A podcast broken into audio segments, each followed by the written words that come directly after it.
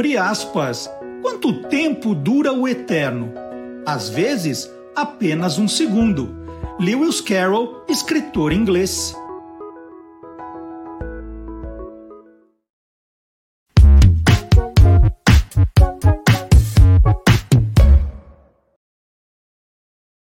Olá, curioso! Olá, curiosa! Começando mais uma edição do Tolendo, o programa que mostra o lado curioso dos livros, dos autores, dos ilustradores, dos revisores, dos checadores, dos capistas, dos designers, dos livreiros e também dos leitores.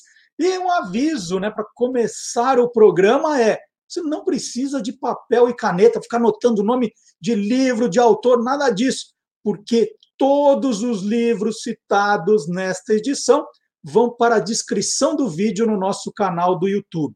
Então, opa, qual é o nome mesmo daquele livro que o Marcelo falou, do que o entrevistado citou? Todos eles estão na descrição do vídeo, fica muito mais fácil na hora de consultar.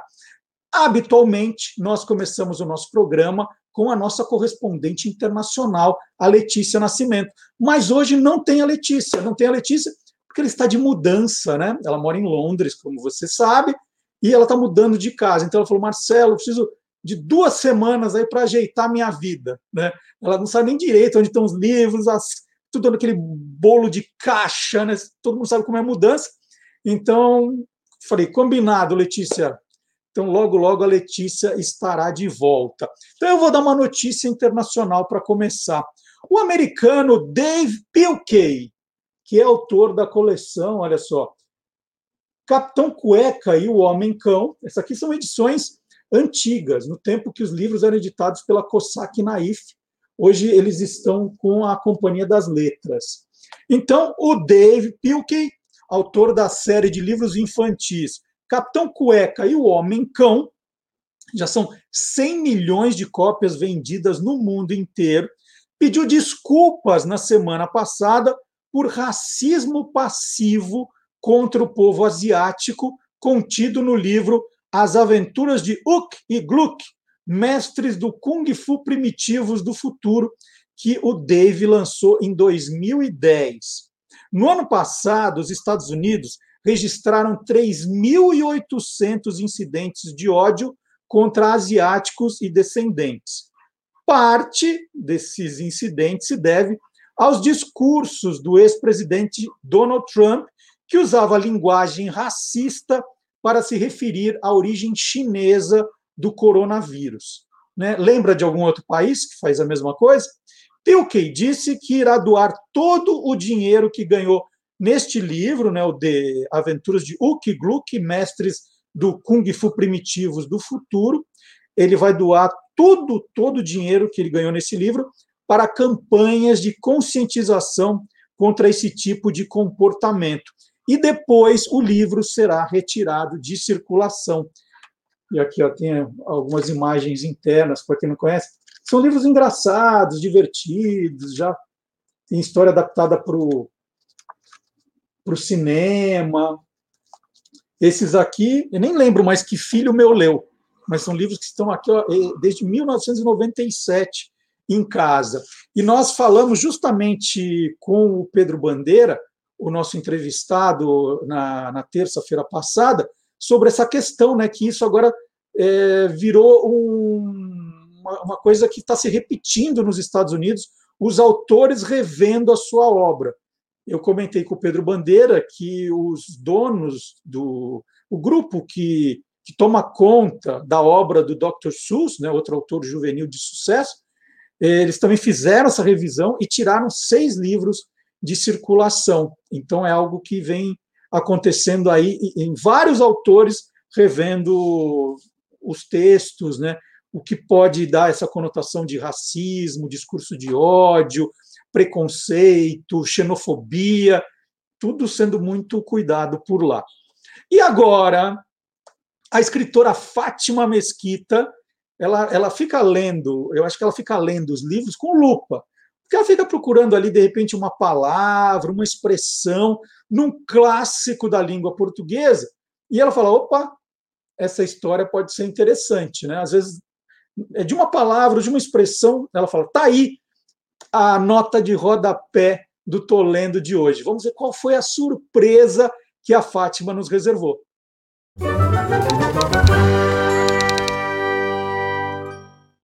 Padre Amaro é provavelmente o maior sucesso do Essa de Queiroz, o escritor português. E foi lá em Portugal, em 1875, que esse livro saiu primeiro em fatias, aos pedacinhos, em capítulos, sendo publicado então na Revista Ocidental. E é desse livro que eu tirei um trechinho que eu achei instigante. Bora ver? Vá, esteja sossegada, tudo se remedeia. Não há banhos publicados. Diga-lhe que não quer casar, que sabe tudo, que o odeia. E eu li isso aí e fiquei pensando, que coisa é essa, gente? De publicar banhos, meus sais, que raio é esse? E aí fui ver que esse banho aí não ensaboa e não molha. E é, na verdade, uma tradição que vem da Igreja Católica. E lá uma lei canônica que dizia que era preciso anunciar, proclamar quando as pessoas tinham a intenção de se casar. E isso, no francês, para isso, usava-se a palavra ban, que quer dizer proclamar. É uma proclamação de uma autoridade. E no português, isso virou traduzido pelo som, virou banhos. Os banhos matrimoniais. Primeiro, eles queriam controlar o que eles chamavam de casamento clandestino. Segundo, eles queriam evitar principalmente dois fenômenos. Um, que era casamento de parente. Além disso, queriam também ver se alguém do público de repente conhecia aquele rapaz ou aquela mulher e podia de repente dizer: Ó, oh, aí já é casado, né? O que eu tô sabendo, eu tô ligado. Mas era um processo complicadíssimo também, né? Porque é preciso que o padre anuncie três vezes, não sei quantas vezes consecutivas, tem que ser no domingo, tem que ter uma coisa de feriado. É uma complicação. E também, via de regra, pregava-se aquilo na porta. Mas é, esse nome é muito legal, né? Banhos matrimoniais. Eu adorei. E agora eu vou mostrar livros da minha estante.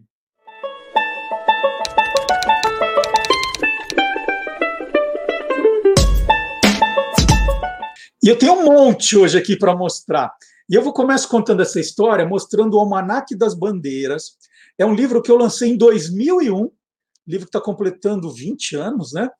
Ele foi lançado pela editora Moderna. Cadê o selo da Moderna? Tem algum lugar aqui nem sei onde está. Ah, está aqui atrás. Editora Moderna, lançou em 2001, e é um livro que eu gosto demais, demais, demais. Só que hoje está fora de catálogo, viu, gente? Não adianta procurar, vocês só vão achar na estante virtual, em sebos. É um livro que eu adoro, sempre gostei, desde criança, de bandeiras, de ficar vendo quando elas mudam. Desfile de abertura dos Jogos Olímpicos, para mim, é o paraíso. Né? Agora essa bandeira, aquela. E quando esse livro foi lançado pela Editora Moderna em 2001, nós, eles fizeram, né, os diretores fizeram uma festa na editora para o lançamento. Quem esteve nessa festa ganhou ainda essa sacolinha. Era uma bandeira do Brasil com o livro dentro. Isso aqui só quem estava lá no dia do evento ganhou. Então era uma sacola com a bandeira do Brasil e o livro. E aí, eu sou apaixonado por bandeiras e eu coleciono também livros de bandeira. Né? Tenho o meu, está fora de catálogo, quem sabe volta. E aí eu comecei a colecionar também. Esse aqui foi um dos primeiros, é, em francês, Le Drapeau du Monde, que é assim. Vou mostrar alguma. É, eu tenho tantos livros que eu não vou poder ficar mostrando muitos, né? mas só para vocês terem uma ideia do interior dos livros, como a coisa funciona. Esse foi um dos primeiros. Depois tem esse aqui que também está bem antigo. Aventura visual, bandeiras, o maior desfile de bandeiras do mundo, suas histórias, lendas, cores, significados e como devem ser usadas. Esse aqui é da editora Globo. Esse livro é maravilhoso, a parte de fotos. Tá vendo aqui, ó? Então, aí você tem alguns países só, mas você nem vou mexer muito que o livro já está despencando. Mas olha só, Canadá e Nova Zelândia. Esse livro é espetacular. Olha só, América do Sul, a bandeira do estado de São Paulo. Lindo, lindo, lindo. Aí tem isso aqui, que é um álbum de figurinhas. Esse era do meu pai e eu peguei para mim. Eu nem sei qual é o ano. Uh, não vou achar. Devia ter procurado antes. Mas olha, é Bandeiras do Mundo Inteiro, álbum de figurinhas. Então, as figurinhas, na verdade, já vinham com. Não precisava comprar envelopinho, era só pegar e recortar que vinham junto com o álbum. Isso foi tudo colado pelo meu pai, então tem a história do país e a bandeira. Aqui não tem a história das bandeiras, tem a história do país. Então, ó, algumas já mudaram, né? A bandeira da, da Líbia não é mais assim. Mas isso, como eu falei, é um, é um álbum muito antigo. Deixa eu mostrar mais algumas. Pois as bandeiras dos estados brasileiros. Olha a bandeira de Santa Catarina, como era, gente. Quem já viu? As bandeiras também mudaram, as bandeiras do Brasil. É muito, muito legal. Rio Grande do Norte, como colocar. Isso aqui, Amazonas. Não estou reconhecendo algumas aqui. Tem um outro que são bandeiras, não são necessariamente de países, mas todo tipo de bandeira.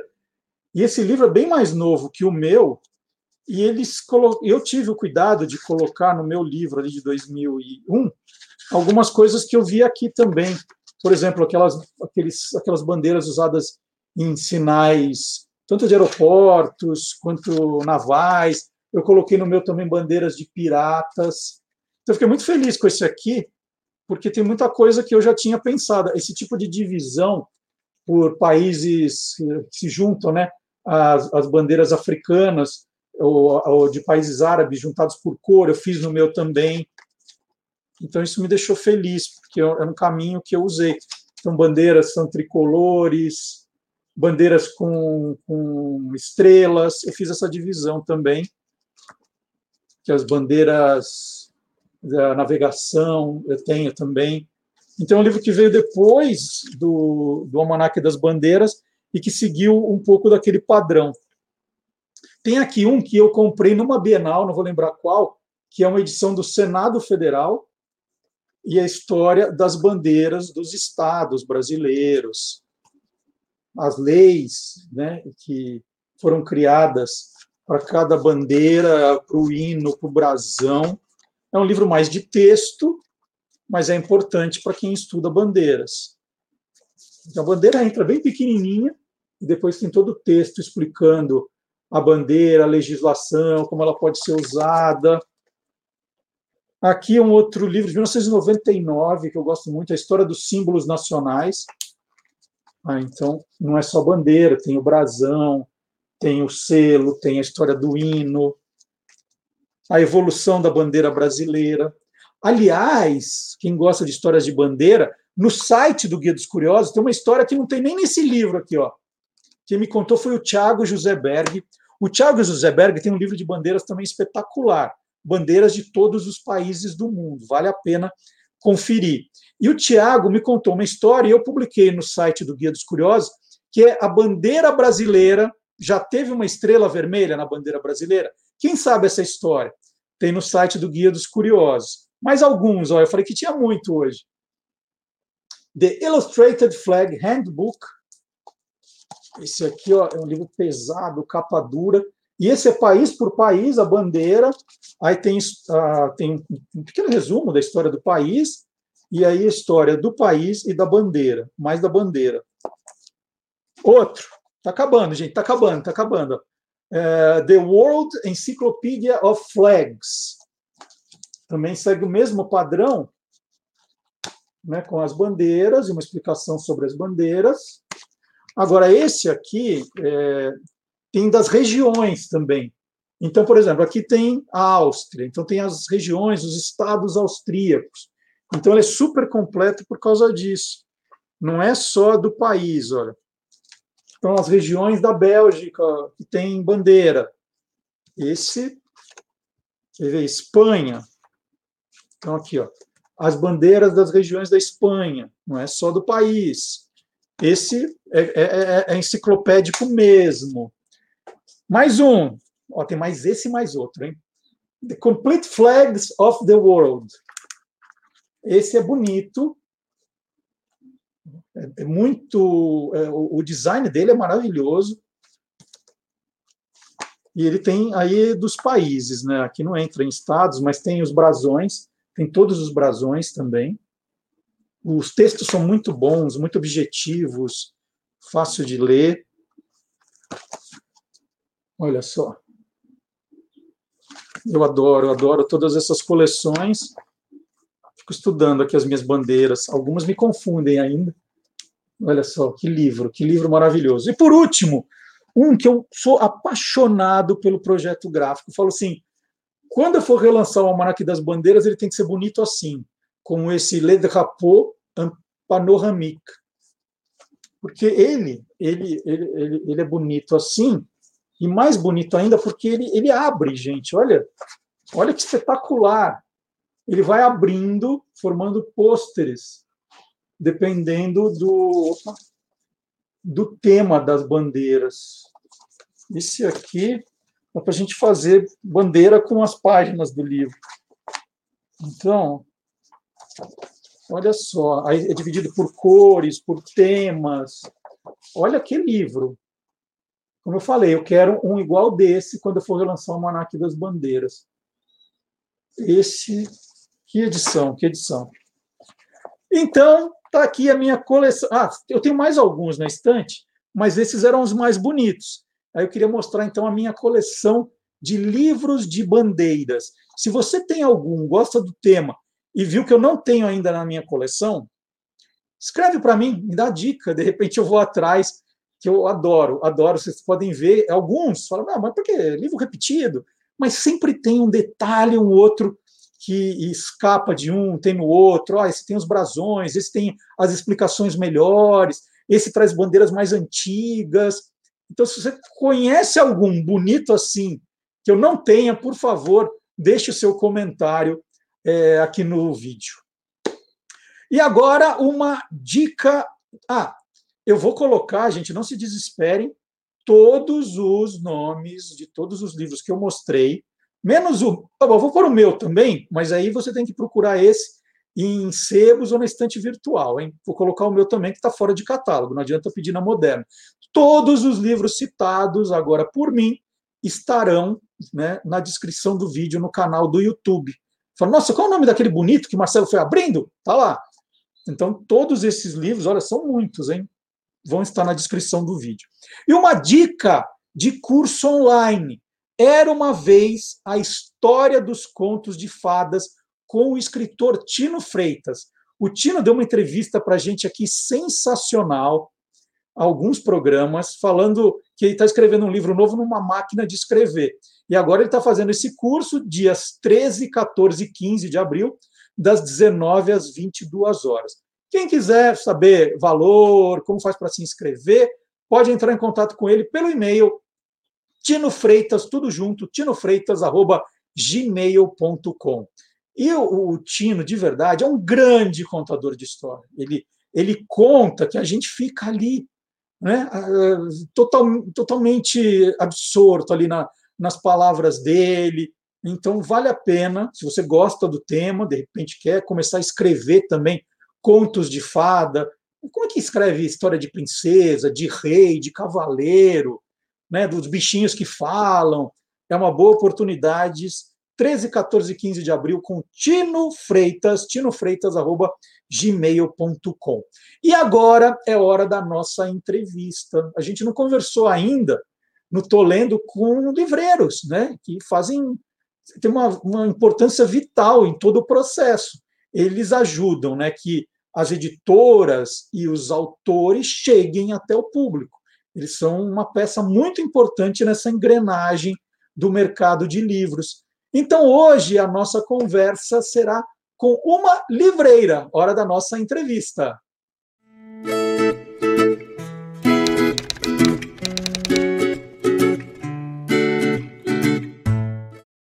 E hoje, aqui no Tô Lendo, a minha entrevistada é a psicóloga, especialista em recursos humanos e agora livreira Mônica Carvalho. Mônica, olha que loucura, né? Quando a gente recebia notícias de que as grandes redes estavam ali pedindo recuperação judicial, né, Saraiva, Livraria Cultura, de repente a Mônica resolve né, pedir um tempo ali para os sócios de uma carreira de 20 anos na área de recursos humanos para abrir uma livraria, Livraria da Tarde, no bairro de Pinheiros, em São Paulo. O que deu em você, Mônica? Ai, Marcelo, essa história é muito engraçada, porque é, é, é, não é um fator só que faz a gente tomar uma decisão dessa, né? São várias coisas, assim. A primeira coisa, você já disse aí, né? São 20 anos no mundo de RH. Então, acho que eu já estava, assim, um pouco querendo viver outras experiências. É, outra coisa é que eu sempre amei ler, sempre fui aquela pessoa apaixonada por livros, sonhava um dia em poder trabalhar com cultura, com a literatura, mas infelizmente não tenho o seu talento, por exemplo, de escrever, então eu sempre fui uma leitora. E aí eu pensava, gente, mas como que eu posso trabalhar com isso? E aí, justamente quando eu comecei a ver né, todas as, as crises né, aparecendo nos jornais, cultura, Saraiva, aquilo foi me dando um comichão aqui dentro. E, e, eu também tive uma experiência assim, eu estava de férias em Portugal, acho que eu já contei isso algumas vezes, e eu estava procurando uma farmácia lá em Lisboa, e, e, eu andando assim, meio que sem eira nem beira, né, como a gente faz quando está turistando, eu procurando uma farmácia, eu achava livraria. Por umas três vezes, assim, eu falei, sei, mas acho que o universo está querendo conversar comigo, assim não sou uma pessoa muito cheia dessas crenças, não, mas eu, eu voltei com essa pulguinha, assim, nessas férias. Isso foi em maio de 2018, e aí, quando foi no final de 2018, em plena crise de cultura e Saraiva, eu falei, ó, juntei as, as pontinhas aí, falei, acho que tem uma oportunidade. E aí fui conversar com o mercado, né? Fui entender um pouco como estava, por que, que essas grandes redes estavam fechando, se era realmente uma crise de leitores ou se era uma crise de gestão. E, e aí descobri, né, a, a, primeira coisa que eu, quando eu ligava para alguém, enfim, eu entrava em contato pelo LinkedIn e falava que eu queria abrir uma livraria, a pessoa falava, mas você é louca? Eu falava, talvez, um pouco. e aí depois, quando eu ia conversando, eu percebia que ali era uma crise de gestão e não necessariamente uma crise de falta de clientes, enfim, de leitores, né? E foi isso que me fez realmente acreditar que tinha um mercado, uma oportunidade ali. Bom, e aí você abre em dezembro de 2019, toda feliz, depois né, desse um ano planejando, e o que acontece três meses depois, né? Aí a pandemia faz você fechar a livraria. Aí, Sim, aí teve um novo aprendizado, Mônica? Total, né? Eu fui completamente atropelada. Você esteve com a gente lá na inauguração, né? A gente tem até uma foto juntos. E eu estava empolgadíssima, super feliz, assim, a gente não tinha as notícias, assim, quentes de que esse vírus viraria realmente uma pandemia, embora a gente até começasse a ouvir né, notícias de que ele estava é, começando a, a se espalhar pela China mas jamais imaginei né, que isso ia virar uma pandemia e tomar a proporção que tomou, né, com, com todo esse, infelizmente, esse volume de perdas que a gente está tendo aqui no Brasil. Ah, eu, assim, eu mal tinha acabado de, de assumir para mim mesma que eu, a partir daquele momento, era livreira, vem né, esse pandemônio e fecha tudo. E aí eu falei, bom, eu tenho duas opções, né? É, um pouco como aquele ditado, né? Então, na hora do, dos desastres, tem gente que chora e tem gente que vende lenço. Eu falei, cara, vou vender lenço, né? Vou fazer uhum. o quê? Eu fiz um, um, investimento grande, né? Eu usei boa parte dos meus recursos pessoais que eu tinha para criar a livraria da tarde. Eu falei, eu não vou desistir disso agora. Então, eu me reinventei assim, literalmente, em 48 horas eu criei um canal de vendas pelo WhatsApp. E, e, aí, junto com um parceiro que eu tinha na época que me ajudava né, com essa parte de tecnologia, a gente fez um, um, um comunicado, colocou nas redes, fiz uma virada de chave nas redes também, na forma como eu me comunicava com as pessoas nas redes, que antes era muito mais institucional, era muito mais para criar o conceito da marca, né? Eu trabalhava muito essa coisa da identidade da Livraria da Tarde nas redes sociais, e passei a virar uma vitrine, né? Porque eu não tinha um site, não tinha uma pretensão de criar um site de vendas da Livraria da Tarde, porque não dá para a gente competir, né, com, com essas mega, enfim, empresas online. E na época eu não tinha a menor pretensão de abrir um site de vendas. E aí eu falei, bom, então eu vou fazer o que dá. O que que dá? Ah, dá para fazer vendas pelo WhatsApp, é, dá para ser melhor do que essas grandes redes, porque eu consigo entregar no mesmo dia. Então, eu fiz uma, um contrato com uma rede, com uma empresa de, de motoboys, e comecei a fazer entregas. E aí, eu tive que aprender a ser livreira virtual, né? Uhum. Como é que você vende pelo WhatsApp? Então, assim, foi um processo bem é, cansativo na época, porque né, eu, eu botei a minha equipe em casa, porque logo no início a gente não tinha a menor ideia, né, de como isso estava, enfim, ia chegar aqui, então estava todo mundo muito assustado, então eu pus todo mundo em casa e eu fiquei primeiro sozinha na loja. Foi desesperador, porque eu não sabia onde estava nada, assim, eu mal, mal tinha acabado de abrir a loja, estava aprendendo ainda.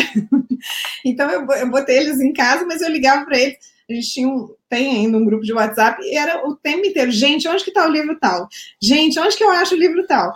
E não sei o quê. Até que, depois de uns 15 dias, assim, eu falei, pronto, acho que agora eu entendi, criei um processo, e depois de um mês, é, por conta de questões pessoais, eu tive que voltar com a minha equipe no esquema de rodízio, mas aí eu já tinha criado um processo o que facilitou bastante a nossa vida e a gente ficou três meses com as portas fechadas trabalhando dessa forma. O, o público respondeu rapidamente, Mônica, ou você entrou no desespero assim, ah, não vai dar certo isso aqui por WhatsApp, não vou vender nada, e aí, aí você começou a chorar também. Não, chorar, eu chorei diversas vezes, sigo chorando até hoje. Mas eu não, não, em momento algum, eu achei que não ia dar certo, Marcelo. Primeiro que eu acho que não é o meu perfil mesmo, assim, né? Eu acho que eu tenho um perfil de, de muito mais de empreendedora, no sentido de vamos, vai dar certo, eu vou fazer acontecer, né? O que depende de mim, eu vou fazer, então eu acredito muito nesse nesse movimento de retorno, sabe? Do que você faz, volta. E, e, todo aquele trabalho de três meses que eu tinha feito para criar uma identidade da Livraria da Tarde, nessa hora o retorno veio. Que as pessoas que tinham ido lá, que tinham curtido, que estavam já clientes da Livraria da Tarde, começaram a me procurar e falar: como é que eu posso te ajudar? Como é que a gente pode divulgar a Livraria da Tarde? Faz um template para a gente divulgar nas nossas redes cria um post que eu, e me manda pelo WhatsApp. Então, eu tive uma mobilização né, da nossa rede ali, de vizinhos, principalmente, né, que já do bairro aqui, que já tinha ficado super feliz quando a gente abriu a livraria. Né, as pessoas são muito afetivas né, com, com com o nosso mercado e, e, e, eu acho que retribuir da mesma forma, porque também é muito do meu perfil, ser muito afetivo. Você conhece a Livraria da Tarde, é um espaço acolhedor, aconchegante, né? Então, assim, as pessoas não queriam que a gente fechasse, né? Uhum. então, eu acho que teve uma mobilização que me trouxe um pouco de conforto, assim, sabe? É, é, é difícil, você vai penar um pouco aqui em alguns meses, mas as coisas vão funcionar. Era o que passava pela minha cabeça o tempo todo, assim. Então eu recebi muito carinho, muita gente me ligava mesmo, assim, ah, Mônica, tô te ligando para te dar uma força, o que, que você precisa? Eu vou fazer uma compra. É, às vezes a pessoa fazia uma compra gigante, eu falava, ah, eu vou te dar um desconto. Ela falava, não me dá desconto, não me dá, eu tô, tô fazendo essa compra para te ajudar. Uhum sabe? Não, pode me. Eu falo, então não vou te cobrar o frete. Não, me cobra o frete. Me cobra. O seu frete é de graça? Eu falo, não, moto. Então você me cobra. Então, eu acho que eu tive, é, a gente teve, né, e eu sinto que outras livrarias também de rua viveram essa mesma experiência de um apoio da comunidade mesmo, assim, sabe? De, não, a gente acredita no, no lugar, na, na importância das livrarias físicas, nas livrarias de rua. Então, a gente quer realmente dar o apoio, o, apoio, o suporte para que elas sobrevivam. E eu tive isso muito forte. E, e as pessoas mudaram alguma coisa de hábitos de leitura? Você tinha três meses só para comparar, mas você sentiu que as pessoas estavam procurando coisas ligadas à, à saúde, à pandemia, ou queriam coisas totalmente diferentes para não pensar nisso? Mudou o, o tipo de leitura das pessoas? Marcelo, assim, como é uma coisa que se prolonga por um ano, deu para a gente acompanhar muito essas mudanças, né? Então, assim, logo no início, muita gente procurando livros que tinham temas correlatos, vamos dizer assim. Então, ensaio sobre a cegueira, a peste, é, livros que, que tinham alguma coisa. Eu lembro que eu vendi muito o, o tinha acabado de lançar o do Rui Castro. Nossa, esqueci o nome agora, me fugiu o nome. Mas que, ele, que o primeiro capítulo dele é sobre a gripe espanhola, que é mais um dos livros maravilhosos do Rui Castro. Era sobre os anos 20, né? Exatamente, sobre os anos 20, mas me fugiu o nome. Eu estou com a capa dele na, na cabeça, mas não estou lembrando do nome. Depois vem. E eu me lembro que eu vendi, foi um dos meus livros mais vendidos no início da pandemia. Aí Bom, passou essa fase, aí as pessoas começaram a me pedir livros mais leves. Ai, não, estou precisando de livros mais leves. Me indica alguma coisa que não tem a ver. Comecei a indicar livros mais é, poéticos, né? Então, é, Walter Ugumãe, Lígia Fagundes Telles, sabe assim, as pessoas queriam fugir um pouco desses temas assim mais duros é, contos, crônicas, então Veríssimo, é, Antônio Prata, começa, começou a sair umas coisas mais leves, assim. E aí eu acho que quando foi em outubro, novembro, as coisas foram assim, se, entre aspas, normalizando, né? É, no sentido de que as pessoas voltaram a ler o que elas realmente queriam, né? Uhum. Elas se desprenderam um pouco do, daquele pânico inicial e, e, depois da necessidade de se tornar um pouco mais leve, aí elas voltaram assim, ah, então beleza, ah, o que, que tem de lançamento, quero ler e tal.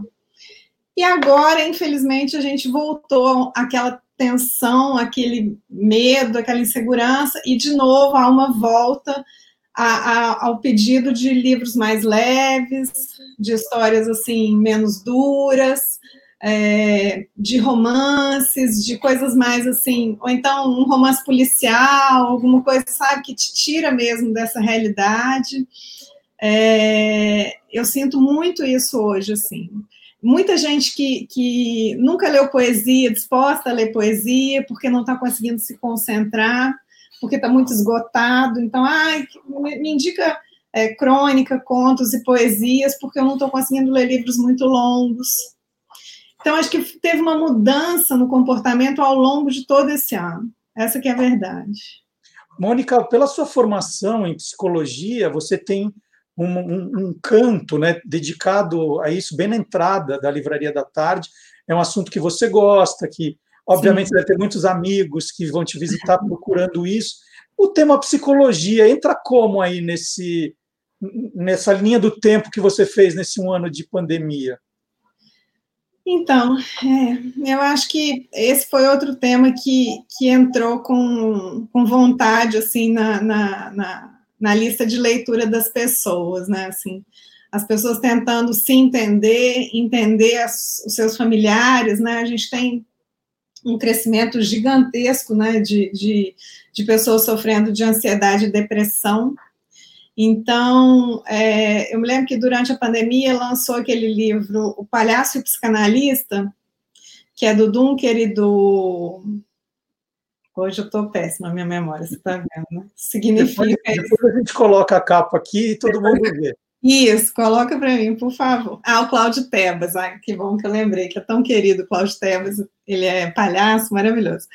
E eu me lembro que quando lançou esse livro, eu vendi muito. muito mesmo, assim. E, e você fala, não é assim, tudo bem. É, não é exatamente um, um, livro técnico, né? Mas eu acho que as pessoas queriam entender, assim. É, então eu comecei a perceber uma busca, né? Então saíram alguns livros, assim, ligados a esse tema. É, outro livro que a gente é, vendeu bastante foi O Demônio do Meio-Dia, do Solomon, que é sobre depressão. É, agora saiu recentemente a história, uma história da depressão, se não me engano, que é do Dunker também, que saiu agora pela Planeta, e já tive muita procura. Eu acho que assim, há, há uma busca, né? Muito menos assim para ah, deixa eu ver se esse livro me ajuda, mas deixa eu ver se esse livro me ajuda a entender o que, que eu estou vivendo, o que, que a minha família está vivendo sabe? Assim, porque eu acho que de verdade as pessoas estão vivendo esse, esse cenário de insegurança, né? Então, é... e a gente está tá, tá se, se é, privando, inclusive, de buscar ajuda às vezes, né? Então, tem muita gente que passa mal e não vai ao hospital e não vai buscar um médico porque tem medo. Então, eu, eu acredito que isso está levando as pessoas a buscarem também uma literatura específica sobre determinados temas. Tem um, um, outro livro que saiu também que chama Talvez Você Deva Conversar com Alguém, que foi um livro muito procurado. Esse eu tenho. Você tem, né? é, esse é um livro que, nossa, faz muito sucesso, a gente vende bastante. É, tem vários é, blogueiros, né, booktubers que recomendam a leitura desse livro, então eu vendo ele bastante. É, algumas coisas ligadas à pandemia eu, eu vendi logo que saíram, mas eu sinto que o tema se desgastou um pouco, sabe? Então, assim, por exemplo, o, o Harari lançou um livro fininho, tema sobre era é, tema sobre a pandemia, alguma coisa assim, é, nota sobre a pandemia. E logo que saiu, vende super bem. Agora eu ofereço, ai não, esse tema não quero. Não, não, não está realmente assim chamando atenção, sabe? Uhum.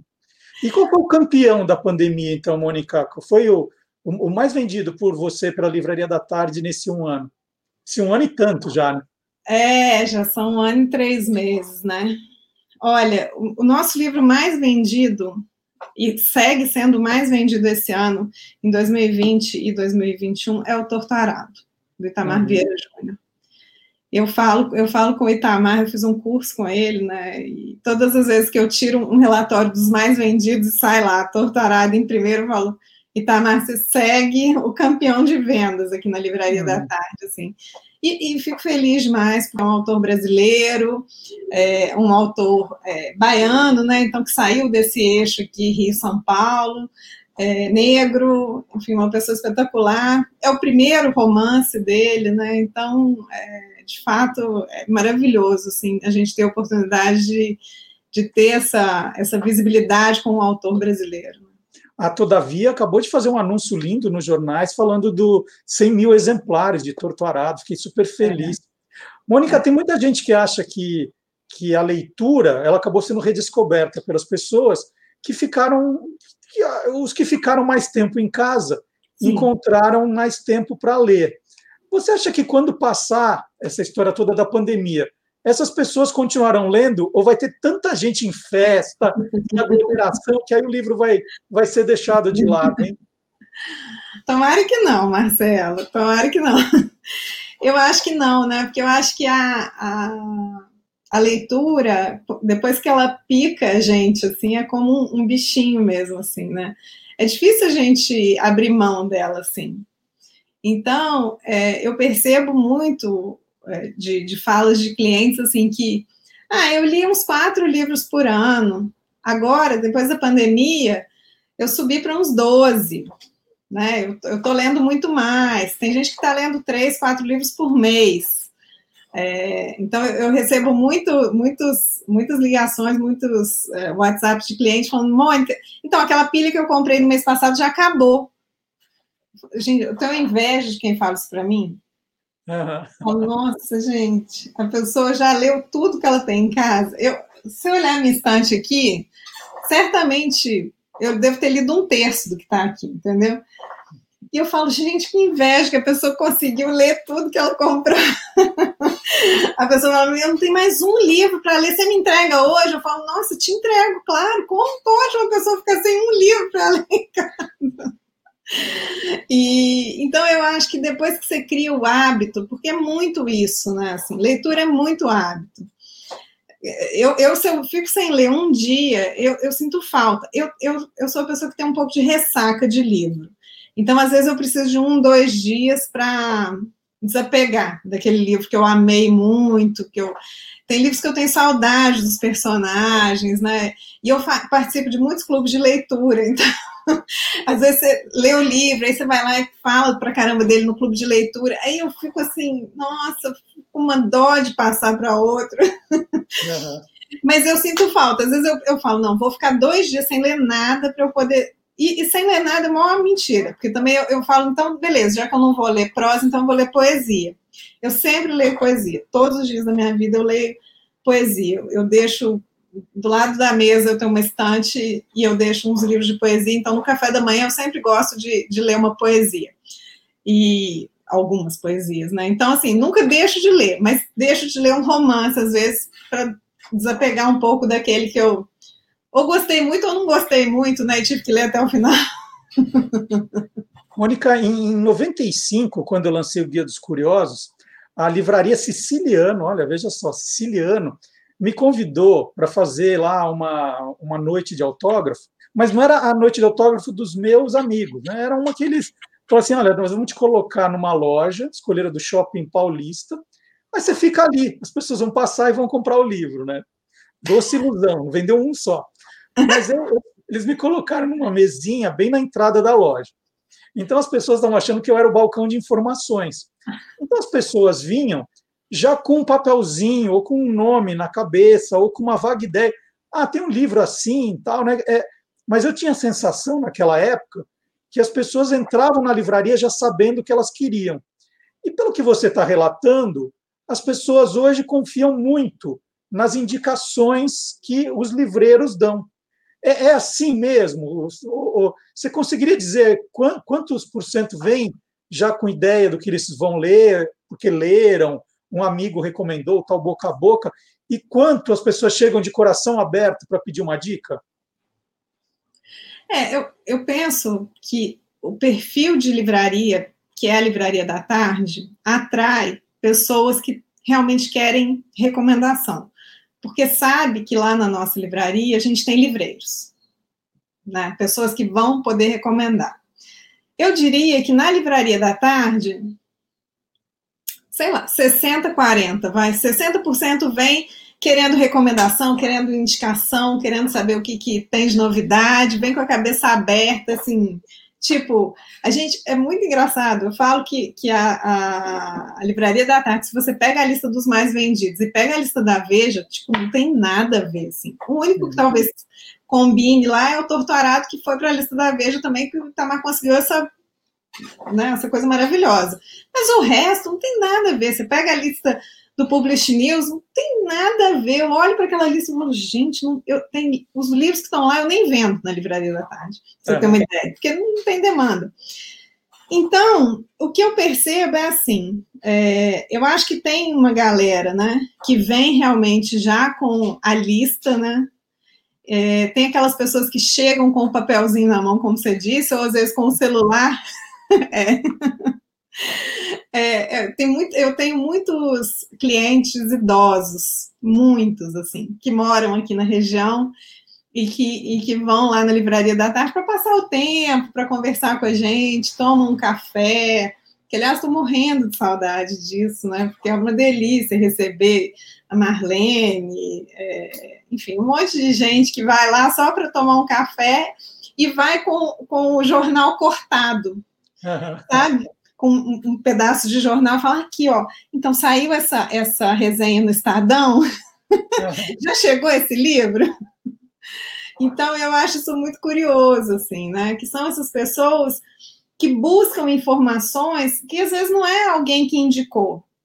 é, é o, a resenha do jornal que achou interessante, a crítica. É, às vezes a pessoa tira foto, né? Vai, vai, ah, eu fui almoçar na casa de uma, uma, amiga minha e vi esse livro lá, ela falou que é bom e tal, aí me mostra a foto. Você tem esse livro aqui? Então, eu acho que tem, tem um pouco de tudo, mas assim, eu diria que uns 60% vão lá com a cabeça aberta e querem recomendações, e querem recomendações mesmo, assim, tipo, pode me indicar o que vocês quiserem. Então, a gente indica quadrinho, a gente indica não ficção, fixa, poesia. A quantidade de gente que compra poesia na livraria da tarde, eu falo, gente, realmente é surreal isso. Acho que é, é deve ser a única livraria que vende tanta poesia. Porque quando a pessoa me pede recomendação, uma das primeiras coisas que eu falo é: você gosta de poesia? Porque eu amo poesia, a Zil ama poesia, o Matias ama poesia, a Tamires ama poesia. Aí a pessoa fala: ah, não estou acostumada a ler. Eu falo: ah, deixa eu te dar uma poesia para você ler, para ver se você gosta. Aí a gente escolhe aquela que não tem jeito da pessoa não gostar, sabe? Uhum. que ela pega todo mundo ali. E aí eu falo: então lê essa aqui põe na mão da pessoa, ou a gente mesmo lê, se a loja está vazia, peraí, deixa eu ler para você. Então, Mas você qual, é essa, então? qual é essa secreta aí? Sei lá, você escolhe um Nicanor Parra, você escolhe um, um, uma, uma Adélia Prado, é, escolhe uma, um, um que eu, eu vendo facílimo, facílimo, é, é, o Zé Luiz Peixoto. Você fala, meu, vou ler só essa. A, a, a poesia está aqui, ó, inclusive. Então, a pessoa não precisa nem abrir o livro. Ela lê. Então, lê para mim. Lê. Ai, meu Deus do céu. Leia. Na hora de pôr a mesa, éramos cinco. O meu pai, a minha mãe, as minhas irmãs e eu. Depois, a minha irmã mais velha casou-se. Depois, a minha irmã mais nova casou-se. Depois, o meu pai morreu. Hoje, na hora de pôr a mesa, somos cinco.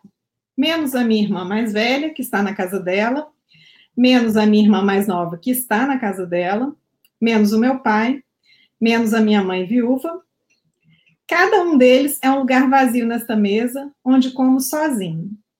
Mas irão estar sempre aqui.